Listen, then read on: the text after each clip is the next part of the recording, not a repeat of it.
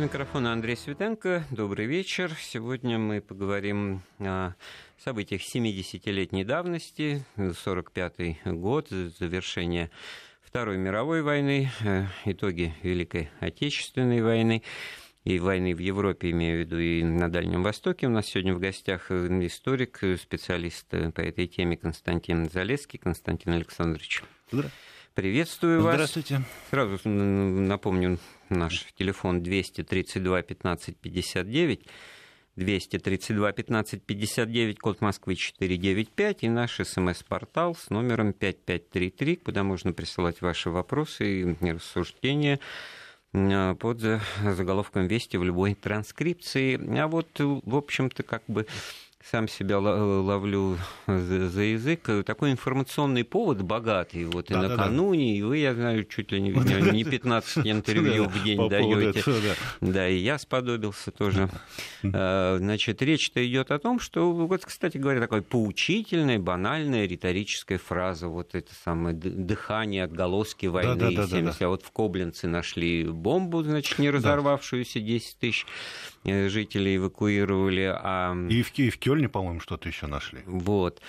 А кроме того, что-то вот вроде бы нашли или не нашли, но разговор идет о том, что, значит, вот э, какой-то таинственный поезд э, в Штольне в горах Силезии на территории Польши, и якобы, в общем-то, очень хочется думать, что это тот самый золотой да, запас да, да. Германии. Думать Давайте всегда, про это конечно, поговорим. Хочется, да. А от вас, уважаемые слушатели, мы ждем, значит, вопросов, и в том числе на эту тему, потому что из нее, в общем-то, и на достаточно серьезное обобщение можно можно выйти, потому что вот, ну, на самом деле, возможно ли было такое? Одно дело, когда речь идет там э, о награбленном, вывезенном, припрятанном, перепрятанном, янтарная комната, музейной коллекции. Ну, сокровища культурные ценности. Конечно, вот там Дрезденская да. галерея и прочее, прочее. Ну, конфискат, опять-таки. Ну, конфискат, конечно, потому да. что, значит, вот на то и Холокост был, чтобы, значит, отправить на тот свет, якобы, так сказать, да. и так далее, а все нажитое ими, значит, оставить себе 8 тысяч килограмм золота в слитке, переплавленное, вот, так сказать, результаты работы одного только концлагеря Освенцим там, за 4 года. Это же, так сказать, для казны. Э, может быть, эти цифры вы оспорите, но... Ну, нет, там, э, там не, не до конца все подсчитано, но, э, в принципе, как бы это известно, что, ну, вот эти вот золотые коронки, прежде всего, золотые мосты, это поставлялись они из Освенцима, из других концлагерей, ну, из Освенцима больше всего, и они по так называемой счет Макса Хайлигера, э, счет в Рейхсбанке, и на него поступали средства от э, реализации этого золота. А да. это золото реализовал Рейсбанк, он, он переплавлял коронки в слитки и э, торговал ими через Швейцарию за рубеж. Так вот, как раз эм, возможное происхождение того поезда, ну, будем считать, mm-hmm. что это поезд двумя, так сказать, неизвестными людьми, mm-hmm. очень грамотно найденного, да. потому что они, если кто не в курсе, я просто напомню, в чем пикантность ситуации. Два э, человека пришли, значит, в Валбжихе. А, пришел их адвокат. Да, уже они не даже... пришли, мы не знаем, да, кто это а. Вот да, потому что имен да. я тоже не собирался да, да, да, называть. Их, да. То есть э, речь идет о том, что они э, свои потенциальные права как кладоискатели mm-hmm. сразу зафиксировали в юридическом плане, э, да, заручились поддержкой адвоката, и, в общем-то, место вот это они как бы тоже толком-то не обозначили. Вроде сказали, что сдали потому что как бы власти сказали, что есть показания георадара, а если есть показания георадара, значит, наверное, э, э, георадар был, ну, им, им исследовали совершенно конкретное место. Тут, тут отдельная тема да. разговора, как, как вот обеспечить да, да, да. частному лицу, отдельно да. взятому маленькому Но, человеку, всему, свои по... права на обнаружение такой вот Судя по всему, вот вещи, да, да. По, по тем сообщениям, что пришли, никак не обеспечить. Ну, а тут-то как раз ничего э, странного. Некоторые выводят, наоборот, критику того, происходящего с точки зрения того, что это все вымысел, домысел, умысел, замысел, да, а, как раз вот э, из-за того, как они действуют. На мой взгляд, они действуют максимально Нет, они как... Э, правильно. Ну да, но тут как бы скорее... Другое дело, что э, если бы они сразу обнаружили, забили фанфары и начали размахивать кайлом и заваленную штольню разбирать, то их уже на второй минуте бы оттерли и забыли, и да, даже бы, так сказать, спасибо не сказали. Да, но вот с другой стороны, действительно мало могла, может идти речь о чем-то серьезном, потому что, с одной стороны, масштабы войны, 45 э, год, э, мало ли куда чего свозили и прятали, и, в общем-то, это как раз неудивительно. И мне кажется, что неудивительно даже то, что сейчас вот на бытовом языке говорят, забыли потом. Ну, как можно, бац, и забыли. Это же, как в сказке. Нет, это все, так сказать, осуществляться могло действительно небольшим количеством людей, там бригада э, поездная или там машиниста его помощника, э, охрана, которые потом, значит, все выполняют приказ, сами, скорее всего, не зная, что именно они загоняют вот в эту штольню или в этот ну, туннель. Там можно было, но тут э, есть значительные проблемы, то есть если мы э, с вами вот сейчас сразу абстрагируемся от культурных ценностей, то есть, что это вот, э, ну, сокровище. Ну, тоже было бы неплохо. Нет, кстати, говоря, это, на, мой, на мой взгляд, это было бы значительно лучше, лучше потому да. что, понимаете, ну что, ну, э, презренный металл, сблокированный в эти самые слитки, ну что в нем интересного?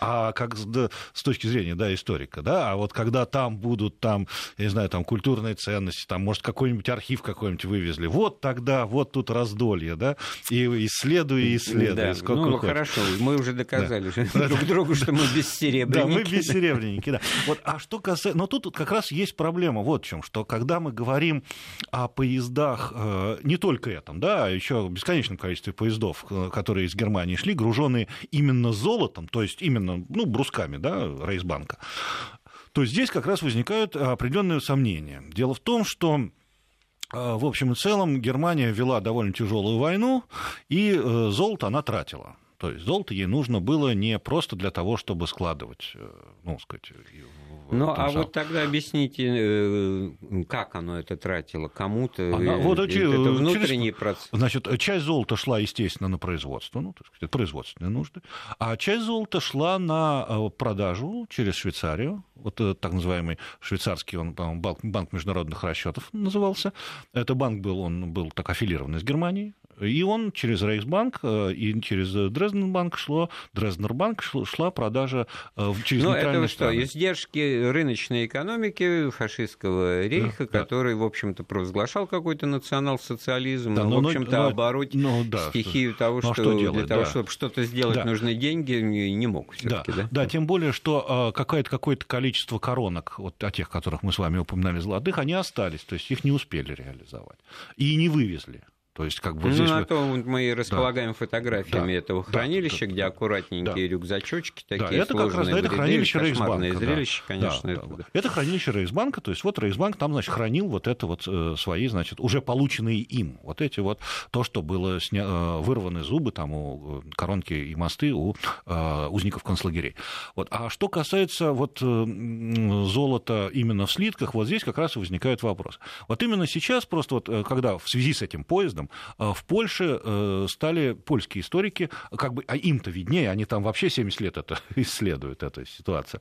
Вот. И очень много возникает более-менее серьезных историков, они выступают с тем, что там, скорее всего, если золото, то, скорее всего, в виде руды. Ну, то есть э, э, золотоносная руда. Или какие-то стратегические могут быть материалы, там, ну, сказать, там, вольфрам там, или что-нибудь. Ну, то есть то, что как раз вывозили. И э, здесь в чем дело, что если э, говорить о том, что идут эшелоны, груженные золотом, то нет документов не обнаружено, скажем так. То есть э, нет, ну, должны быть документы, в которых указывается там... Ну, сопроводительные, да, в общем-то, как Когда речь идет, значит, о поезде, груженном слитками, да, то это, ну, сколько вот, понимаете, вот они, значит, вот тут э, по прессе прошла цифра 300 тонн, да, откуда взята, неизвестно.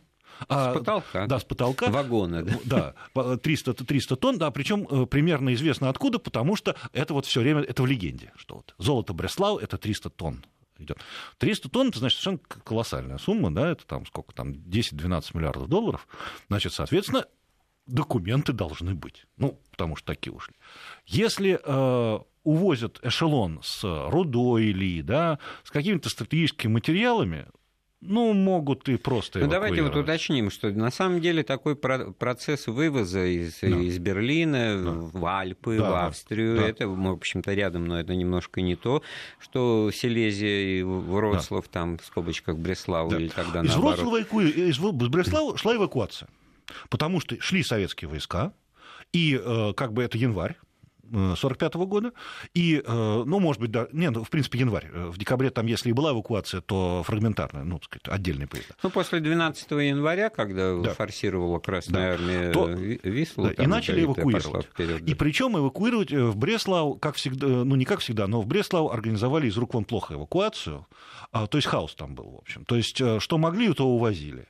И вот увести эшелон, э, естественно, не золотой, а просто эшелон, да, и увести его, а потом загнать его в подземный туннель, причем зачем загнать в подземный туннель? Ну, от бомбардировок. Ну, просто спрятать его там, и потом не вывести. Можно было? Да вполне. Ну а почему нет? Тем более, что э, опять, но, но для этого он не должен быть, понимаете, так сказать, вот таким вот золотым эшелоном, который ну, вот, э, поражает ну, как все в одном фильме говорили, да, и что там, да ничего особливого. Да. То есть, нет, ну как все равно много там ну, интересного. Тем более, что, значит, как говорят по э, результатам этого георадара, что поезд бронированный то есть э, бронепоезд, да? Вот это вот вызвало наибольший э, скепсис у да. тех, кто с недоверием ну, я... относится, потому что а откуда бы сразу уже знать, что он какой-то... Значит... Ну, я в данном случае не являюсь специалистом по георадару, то есть, как бы тут, наверное, есть... Но, может быть, георадар там как-нибудь по отраженным волнам там а, выясняет, что. Но я думаю, металл. что так или иначе эта история, она как бы не может, в отличие от самого поезда, куда-то заехать и заглохнуть и да. не иметь продолжения. Да, да, да потому что теперь, теперь-то как бы что-то, что-то, что-то найдено. Да. Официальные лица и от этой гмины, и от э, Министерства культуры как бы официально заявили, что находка есть не поезд, а находка. Вот почему-то вот так вот говорится. И тогда уже можно обсуждать вот э, такие гипотетические, но права, претензии да, на да, теперь уже, того, да, теперь кому уже, да. и что. Я вот э, обнаружил, ну, занимаясь в 45-м, mm-hmm. я вообще живу в 45-м году,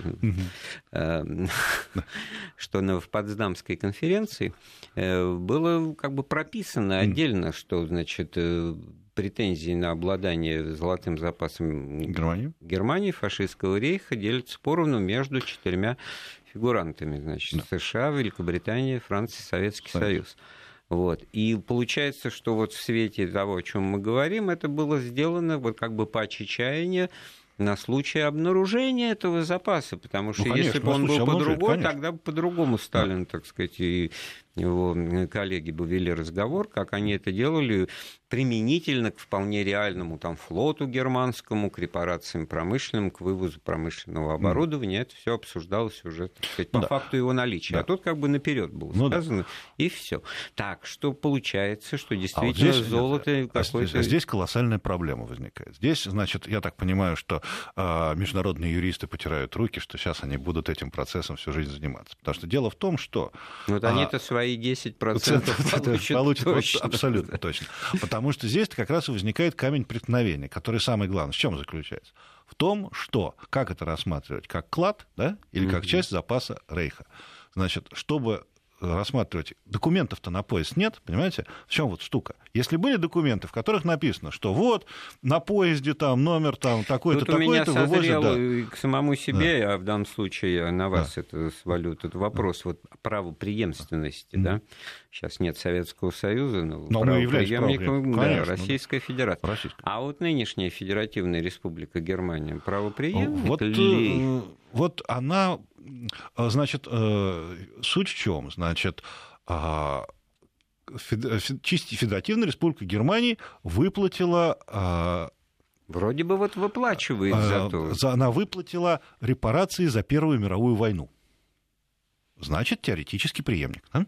Ну, то еще германского да, рейха. Да. Ну, ну, то есть империи. Раз германского рейха, значит, и нацистской Германии. Да. Вот. Но вещь в чем, что она, судя по всему, требовать не будет ну, так, не предъявляет претензий. Значит, что касается э, ситуации здесь, то раз мы не имеем документов на поезд, мы не знаем, что это за золото, даже если оно будет найдено. А тогда, если это, значит, как с воза упало, то пропало, то, значит, это клад, это клад да, и тогда он принадлежит, это... что называется, по месту обнаружения. Ну, о чем да? Польша заявила заранее. Угу. Ну, то есть, то Польша есть заявила, на, на что... это заявление весьма такое, угу. ну, скажем, пацанское, ну, да? да, э, есть своя юридическая да. база. Ну, то есть, нет, естественно, это может стать предметом юридического, юридического разбирательства, так сказать, ну, может стать. А, но в общем и целом, конечно... Когда мы возвращаемся сложно. же ведь к, к чему все таки э, Известно, что золотой запас фашистской Германии, там, Третьего рейха или там, гитлеровского этого золота, это есть суть в известной своей части, тоже конфискованное, награбленное, взятое в качестве ну, военных ну, трофеев. Да, бельгийское, голландское, ну, конечно, австрийское, конечно. чехословацкое. Да, да, да, да. Вот у меня под рукой это перечисление. Угу. Там, э, а, якобы вот на, в этом знаменитом легендарном загадочном детективном поезде номер 277. А, ну, да, да, да, да. Там везли там и то, и ящик и оттуда, один, и ящик. Один вагон церковного золота Золото. из Румынии, да, три да, да. вагона э, золото из банков Советской Украины. Тут, ну, тут, тут же тоже какая-то сейчас ну, начнется да. Украина, Украина, да. не Россия. Ну, там, да, да, да, да, да. Это, между прочим, такой тоже очень назревающий вот. момент. Ну, здесь, э, понимаете, здесь нужно, да, здесь все-таки нужно быть, наверное, скорее юристом, да, то есть что объявляется кладом, а что является не кладом, да, то есть то какой есть, момент. Вот, э, я уверен, да. многие эту, этот термин, так сказать, знают, слышали на слуху, мы обсуждали раньше больше, сейчас реже. Реституция, да, реституция музейных да. и там. Да, реституция и, как и... бы быть должна. Вот. А в данном случае клад э, не, да, не из вот такого вот да, непонятного... Если, если он, да, понимаете, это как, э, если там будет, предположим, там, условно говоря, там э, груз вольфрама, ну, ведь он же некому возвращать правильно? Ну, вы знаете, тут... Хотя он стоит тоже очень прилично. А вот.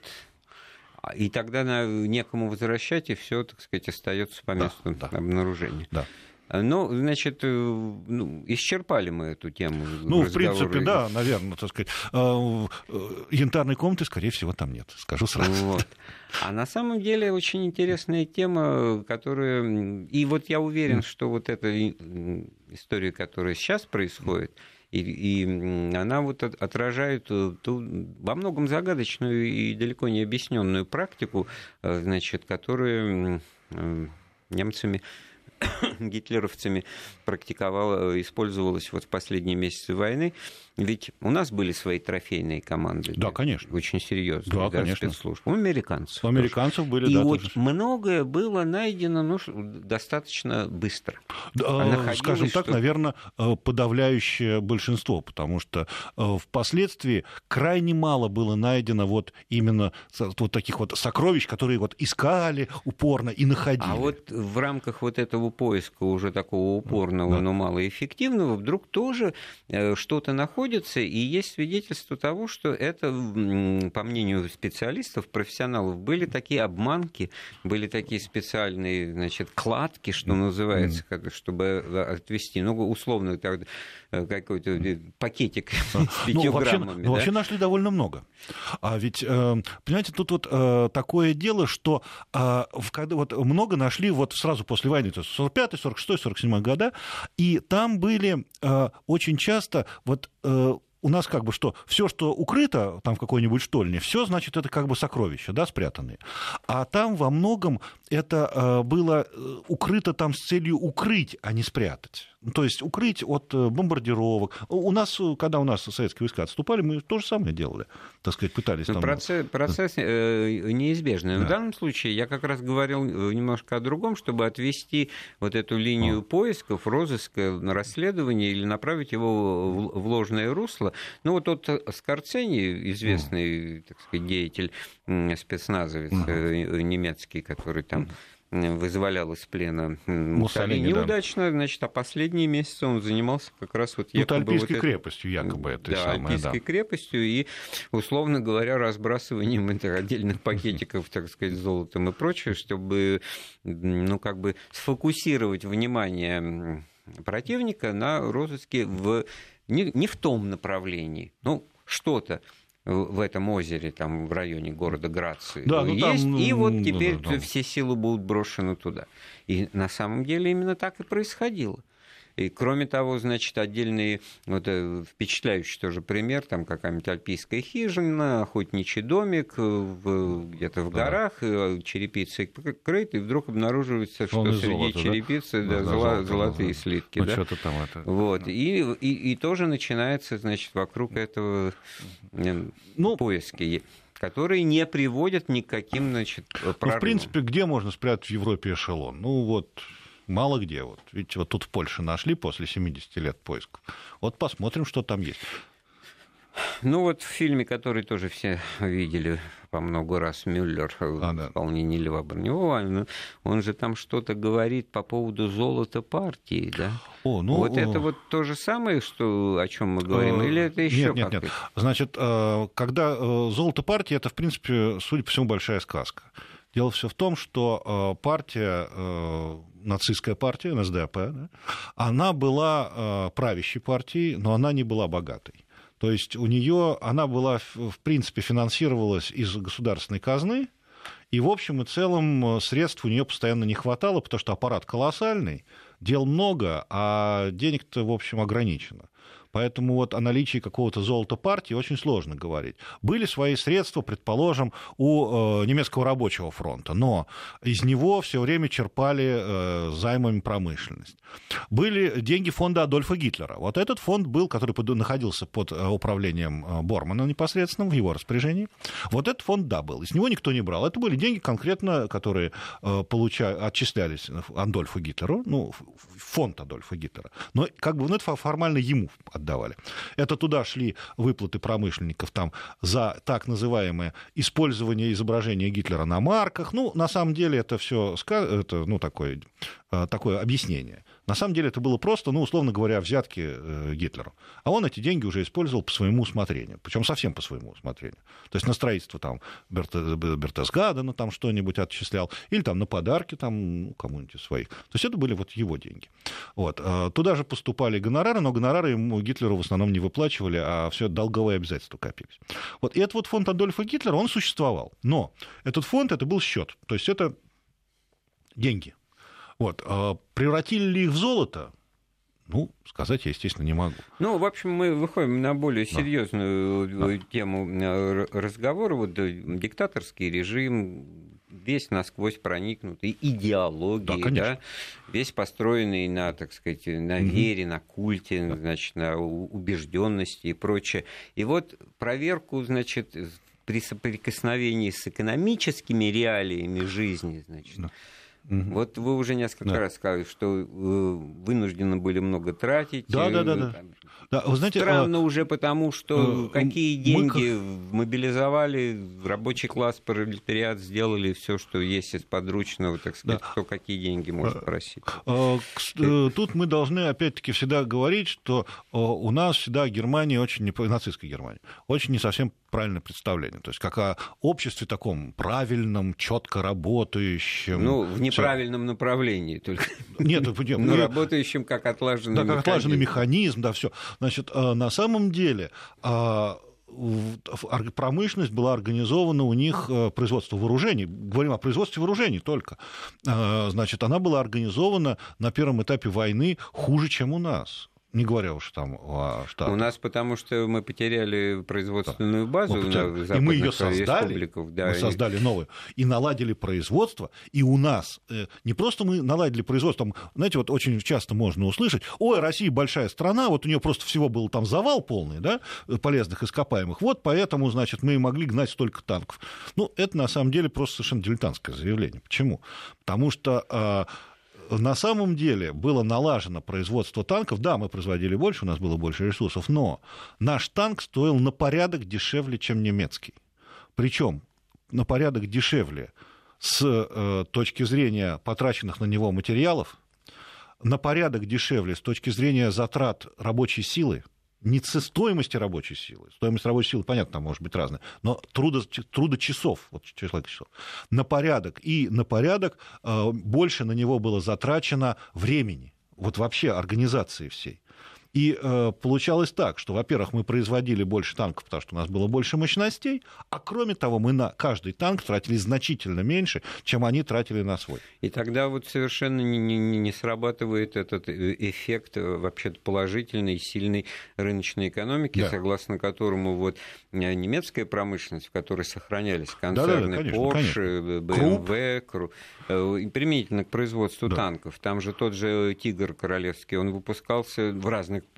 при этом модификациях получался с отличиями в на разных заводах. заводиках, заводах и даже заводиках. Да, и, и получается, что это-то как раз не, не есть хорошо. Да, и именно как раз мы можем посмотреть нас на примере немецкой промышленности, когда Шпеер умудрился в 1944 году увеличить производство, производство э, вооружений в Германии. А это значит что? Это значит не просто был Шпеер гениальный организатор, да? а это говорит о том, что в 1943 году в промышленность германская была недозагружена и не, и плохо организована, и пробуксовывала. Если он в условиях бомбардировок смог увеличить производство. Да, уже на закате, а Да. последний взлет росла военная Да, до промышленность 44 года. до октября 1944 До октября года. 44 года, Это да. вот э, очевидный факт, несмотря Да. на усиливавшиеся бомбежки Мгм. и ухудшение положения дел на фронте. Мы вернемся к разговору о уроках Второй мировой войны после небольшой паузы.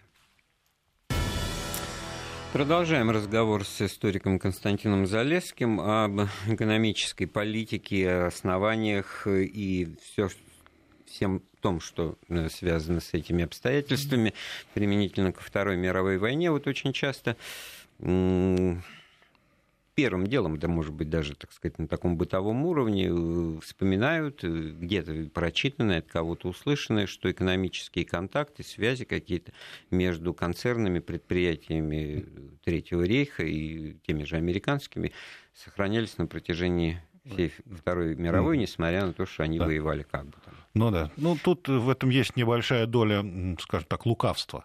Да? То есть, конечно же, во время войны, то есть, когда Германия, э, Советский, э, Соединённые- э, Германия объявила Соединенным Штатам войну, она объявила, ну, то есть они стали в состоянии войны, естественно, никаких таких контактов не было.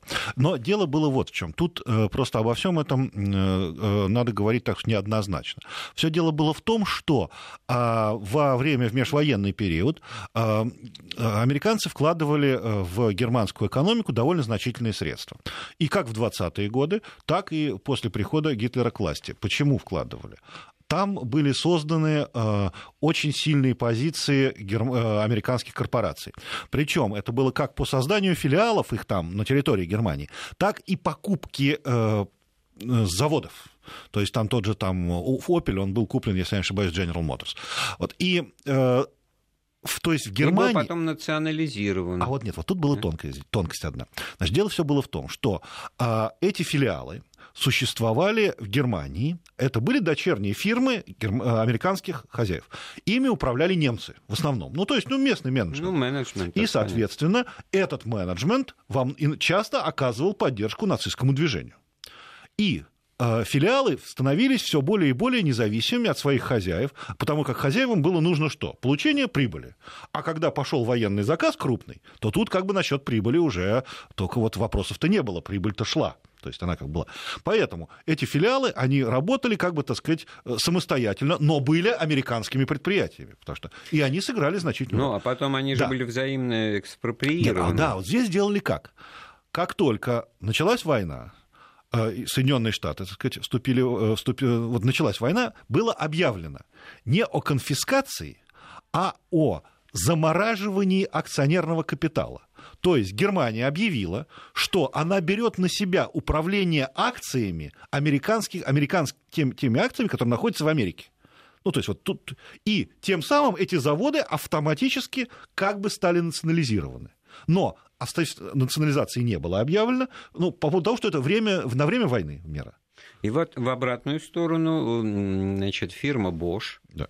Название не меняется, а, значит, на момент 1945 года, имея свои филиалы Да. в Соединенных Штатах Америки, управлялась фактически по подложным, как выясняется, документам, какой фирмой-посредником Да. в Стокгольме Да, расположенной. конечно, ну да. И на самом деле э, вот эти Да. все ниточки очень четко, так сказать, тянутся. Ну, говорите, ну, ничего личного, есть. только бизнес, Да. как говорится. И вот, кстати говоря, вот это-то было э, вот, известно, я пересказываю, но фактически то, что Сталин значит, в ходе переговоров на Потсдамской конференции, в общем-то, предъявил, э, выложил на, стол. Ну, собственно говоря, информация была даже открыта из Да не, ну, американских конечно, источников. да, да. конечно, Э, это было там. Вот. И Конгресса Но, м, значит, это в разговорах участников Большой Тройки или Великой Тройки, оно привело к тому, что в какой-то момент в финале этой конференции Сталин выдвинул предложение такое, на первый взгляд, совершенно сказать, логичное и естественное, о том, чтобы вот процесс репараций затронул и активы, э, капиталы, акции, инвестиции в, третьи страны Герман, Германии сделанные. И тоже это было бы, так сказать, поделено вот там треть значит, Советскому Союзу. Это вызвало грандиозный, так сказать, э, переполох.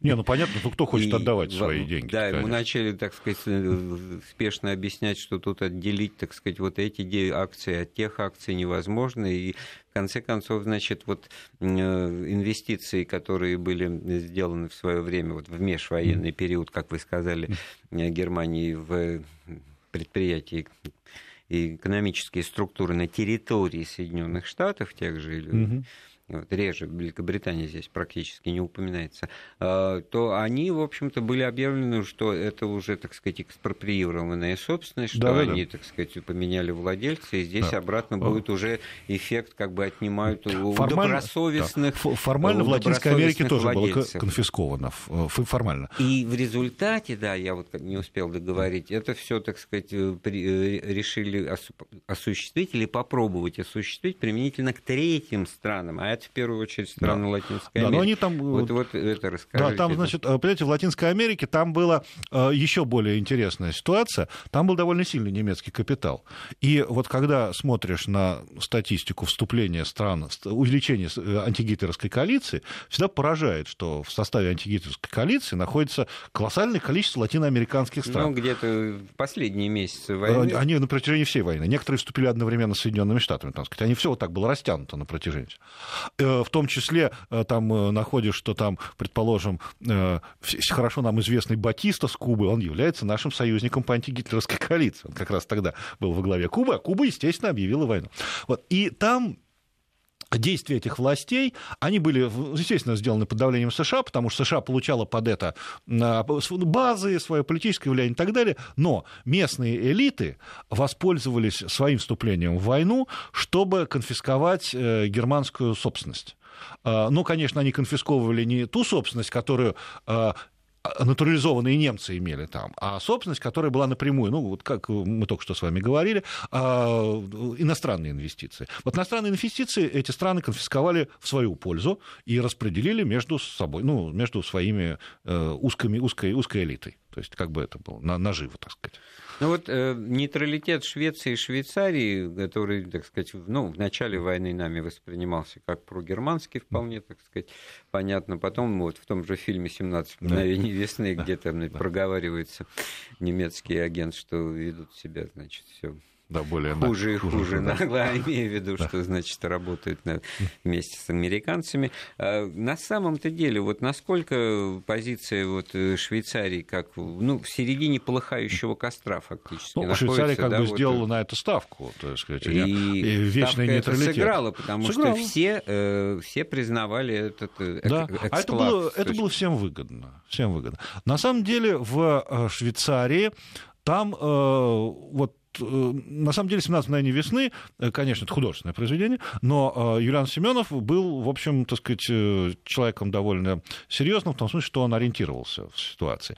И действительно, в Швейцарии на первом этапе были очень сильны именно пронемецкие настроения, тем более, что как все известно, что значительная часть населения Швейцарии – это немецкое население. То есть даже, можно сказать, большая часть населения Швейцарии, там более сильная немецкая диаспора.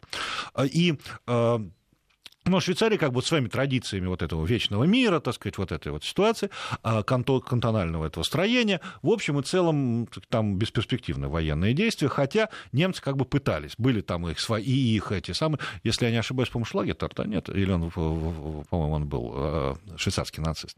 Вот. А, то есть там был, там был, был свой этот самый нацистский мученик, который... Э, а, нет, простите, не Шлагетер. А, нацистский мученик был э, потопленный Маринеско корабль. А Густлов? Да, Густлов, точно. Вот, вот это, это швейцарский нацист, пострадавший, как бы, значит... То есть имя вот этого да. Вильгельм Густлов? Вильгельм Густлов, вот это, да, швейцарский, вот это, швейцарский мученик-нацист. Mm. Вот, и, э, в ну, общем... как Хорст Вессель, да, да? Да, да, вот он, он, он, там, mm. там погиб, значит, вот все. И, в общем и целом, там несколько швейцарцев э, служили в СС э, в частях, ну, это как бы, ну, это добровольческое начало, но это, это не играет никакой роли. А Швейцария, вот она была нейтральной, а она была нужна Германии колоссально. То есть э, почему, так сказать, Германия не, не стала вторгаться, не стала... она была нужна. Потому что, вот, как мы уже сегодня в начале, в первой плане упоминали, вот этот международный банк международных расчетов, аффилированный германский, э, Рейхсбанку нужна была окошко. Тому, что да. почему бы туда тихо, мирно не, не отправить, значит, вот, действительно поезд с золотом. И да. не... Ну, в Международный банк расчетов туда золото и шло.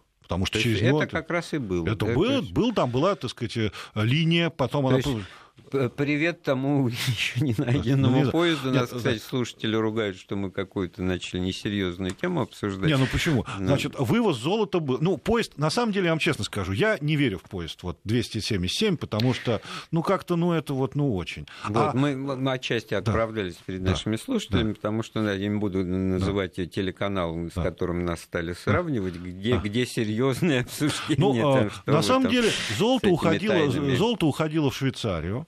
А, и вообще, ну, мы не знаем, сколько золота было а, взято американцами. Потому что вот эти бригады, которые действовали на территории Германии, они вполне могли найти золото, могли и не найти, но если нашли, то не факт, что они об этом объявляли. То есть вот здесь... это тоже момент очень ну, интересный. Да, Может мы быть, не можем оно давно уже, как бы, так сказать, раскассировано, да. освоено. Есть, мы, да, сказать... не можем. Как бы, когда речь идет, знаете, время от времени э, время от времени мы в Америке начинают обнаруживаются перемещенные ценности. А что о золоте-то говорить, когда это брикет, который э, вон завтра переплавил, и вообще концов никаких нет?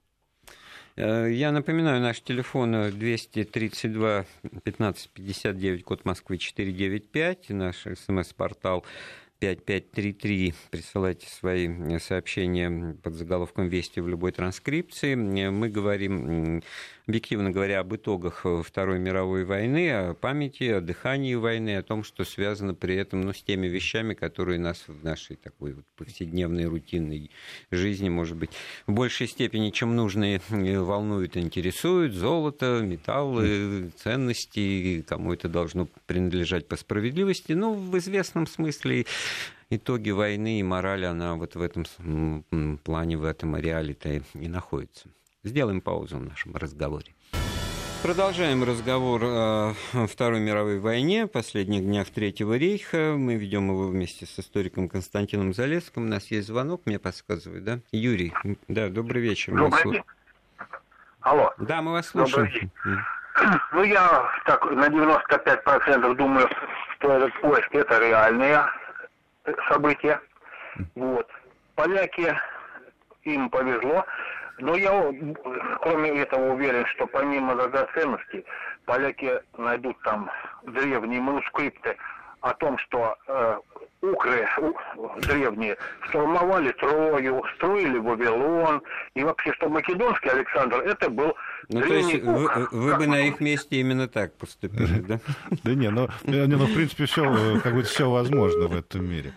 Э, ну, это уже как бы будет тогда просто фальсификация. Ну, в общем-то, э, издевка достаточно, да, в плане ну, информационной войны. Ну да, это все действительно именно так воспринимается, если так обыденно.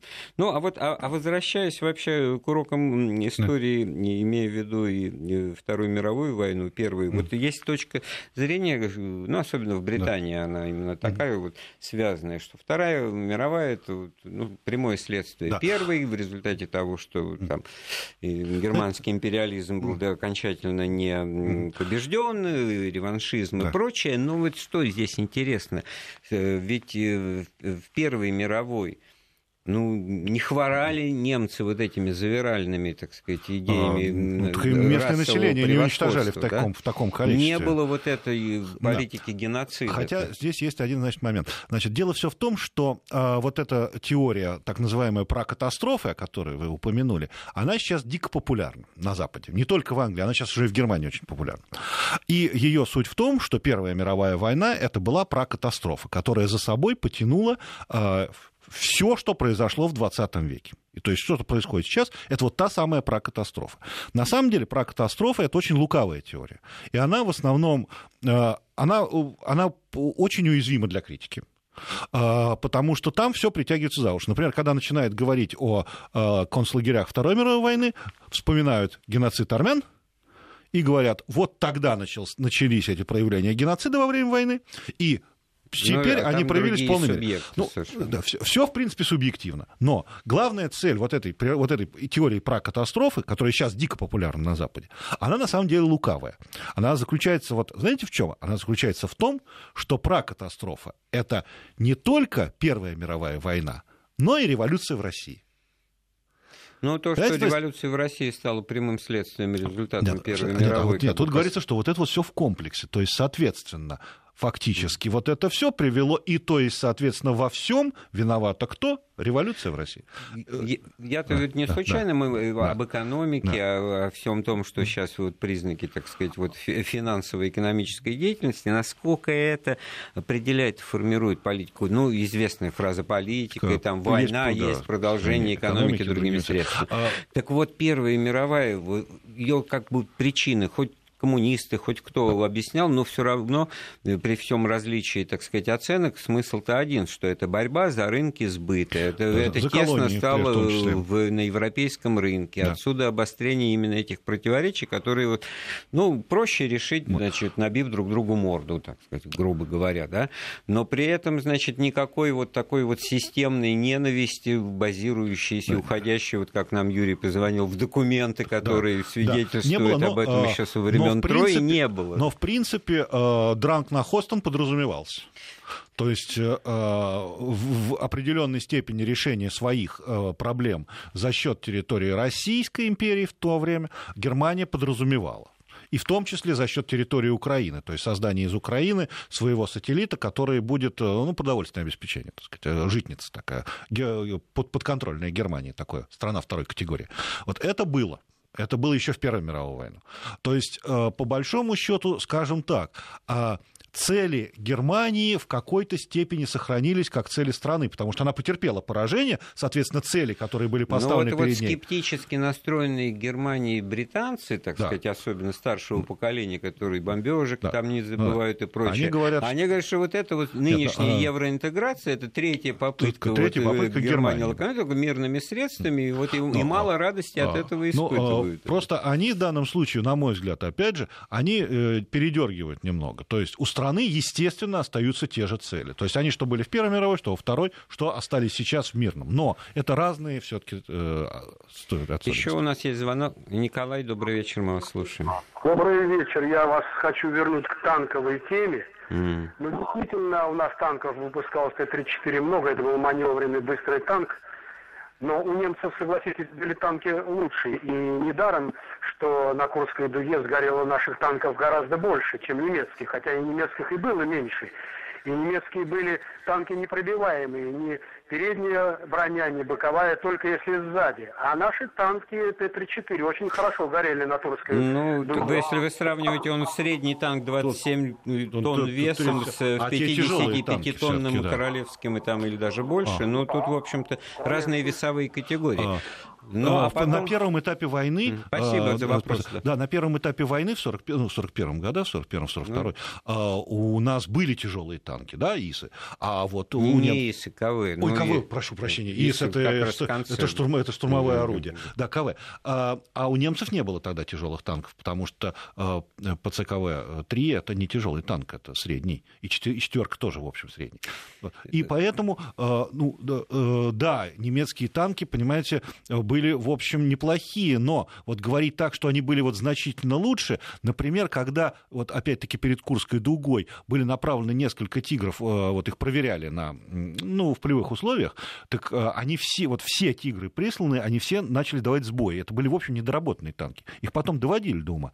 Ну, а потом... Отсюда из госзаказы разбрасывали да. по разным заводам, да. пытались и, э, выяснить, да. кого лучше А потом, получается. естественно, если больше трудозатрат идет, в Т-34 и в других других наших танках, и не только в танках, и в нашем стрелковом вооружении, во многих, а всегда была очень большая составляющая штамповки. То есть удешевление производства у, и удешевление и у, унификация, унификация. всеядность там и... У, да. да. Это что? Это ухудшает оружие?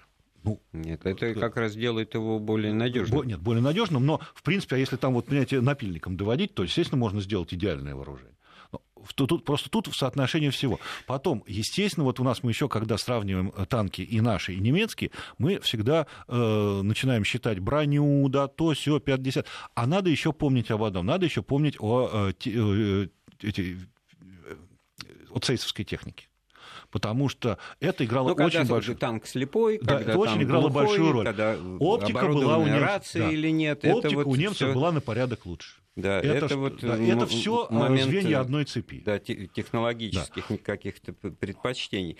Ну, вот Николай нас вернул к большой теме, которую да. мы неоднократно касались с Константином Александровичем. А вот э, Ася, наша слушательница, пишет, ну вот неожиданный вопрос, я его готовил а. на последние три минуты а. разговора. Ну что мы... А. а вот роль Франции во Второй мировой войне.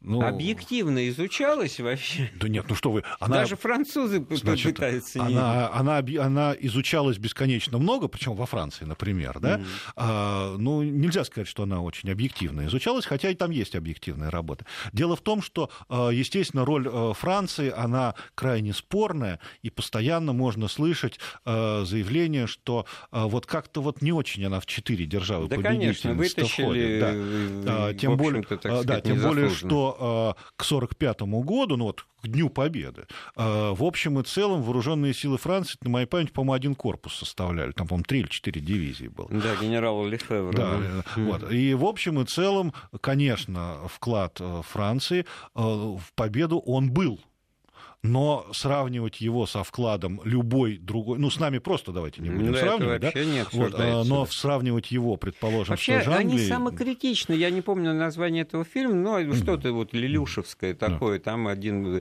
э, персонаж о войне говорит, ну, а что вот, чем, что мы будем вспоминать и рассказывать своим детям? Все женщины во время войны стали, грубо говоря, там, проститутками, там, а все мужики трусами, которые сдались в плен и работали на немцев, значит. Ну, да. Ну, потом, ну, да. Кабаре мне... там, и, да, все, не, и, все. и какая-то иллюзия мирной жизни, что да, нам хорошо, мы да, пересидели. Не, не будем забывать... Ну, конечно, также, сопротивление. Там, да, но не будем забывать, что Франция. коллаборационизм во Франции — это, ну, на порядок больше, чем в какой-либо другой стране.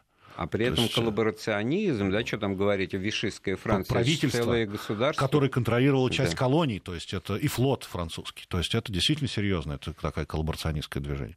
Поэтому, так и фашистское движение, в общем, во Франции было довольно сильное в межвоенный период и военный тоже. Тут вот впору вспомнить, что вот не, не будь генерала де Голля такой вот яркой во всех отношениях, выдающейся э, личности, которая ну, просто собой обозначила, так сказать, императив какой-то он нравственный, и было кому адресовать плоды этой победы. Вот его легитимизировала да. поездка в Советский Союз. Да, потому что до этого Сталину. он не считался да. лидером Франции. Конечно. Лидером что... Франции был э, Деголь. Ну, простите, э, был Петен, Петен маршал Петен. Да. Ну, а который... мало ли бригадных э, генералов там, да. которые по-разному а относятся. Да? да?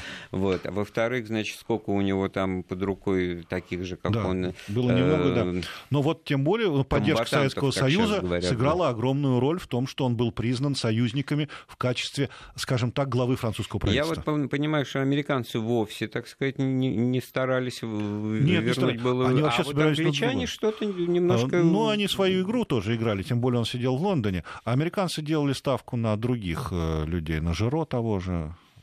Вот. Американцы в этом смысле на Европу смотрели все-таки на более про- просто зона советского влияния, mm зона влияния mm такого условного Запада, в которой сильных игроков самостоятельных, может быть, и быть-то и не должно. Ну, да, Имею конечно, в виду ту же Германию, да. да, и ту же Францию. Но это уже начало э, разговора о другой эпохе. А наш сегодняшний разговор подошел к концу. У нас в гостях был историк Константин Залесский. Мы говорили об итогах Второй мировой войны, о дыхании войны, о последних так сказать, событиях 70-летней давности. Всего доброго. До свидания.